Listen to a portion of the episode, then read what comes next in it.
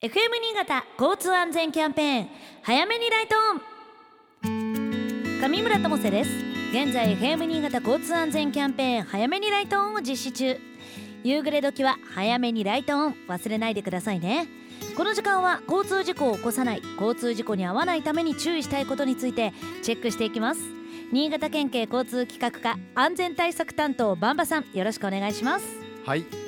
よろしくお願いします。さああの先週は歩行者も車両から見つけてもらう努力をするのが大切というお話をお聞きしました、はい。今日はまずその歩行者が注意すべき場所についてお話聞かせてください。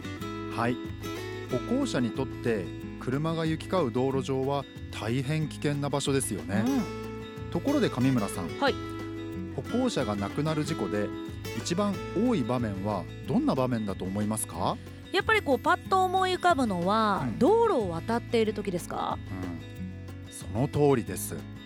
昨年の交通事故死者47人のうち36.2%の17人が歩行者でした。ん。そして特徴的なのがそのおよそ半数の8人が道路を横断中に亡くなっています。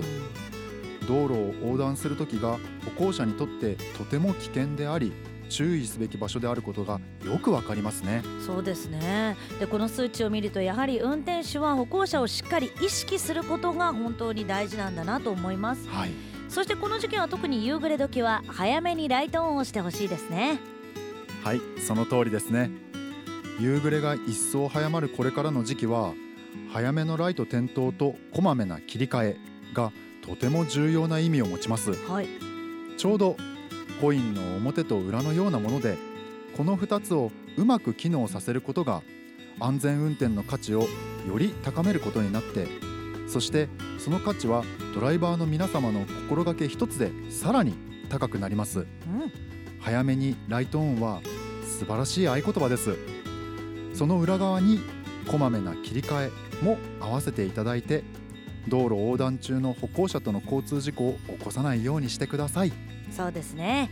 早めにライトオン。この言葉は大事ですよ。さてここまでは歩行者や車の方が注意すべきポイントをお聞きしたんですが自転車やバイクに乗っている方はどんなことに気をつけるべきですか？はい。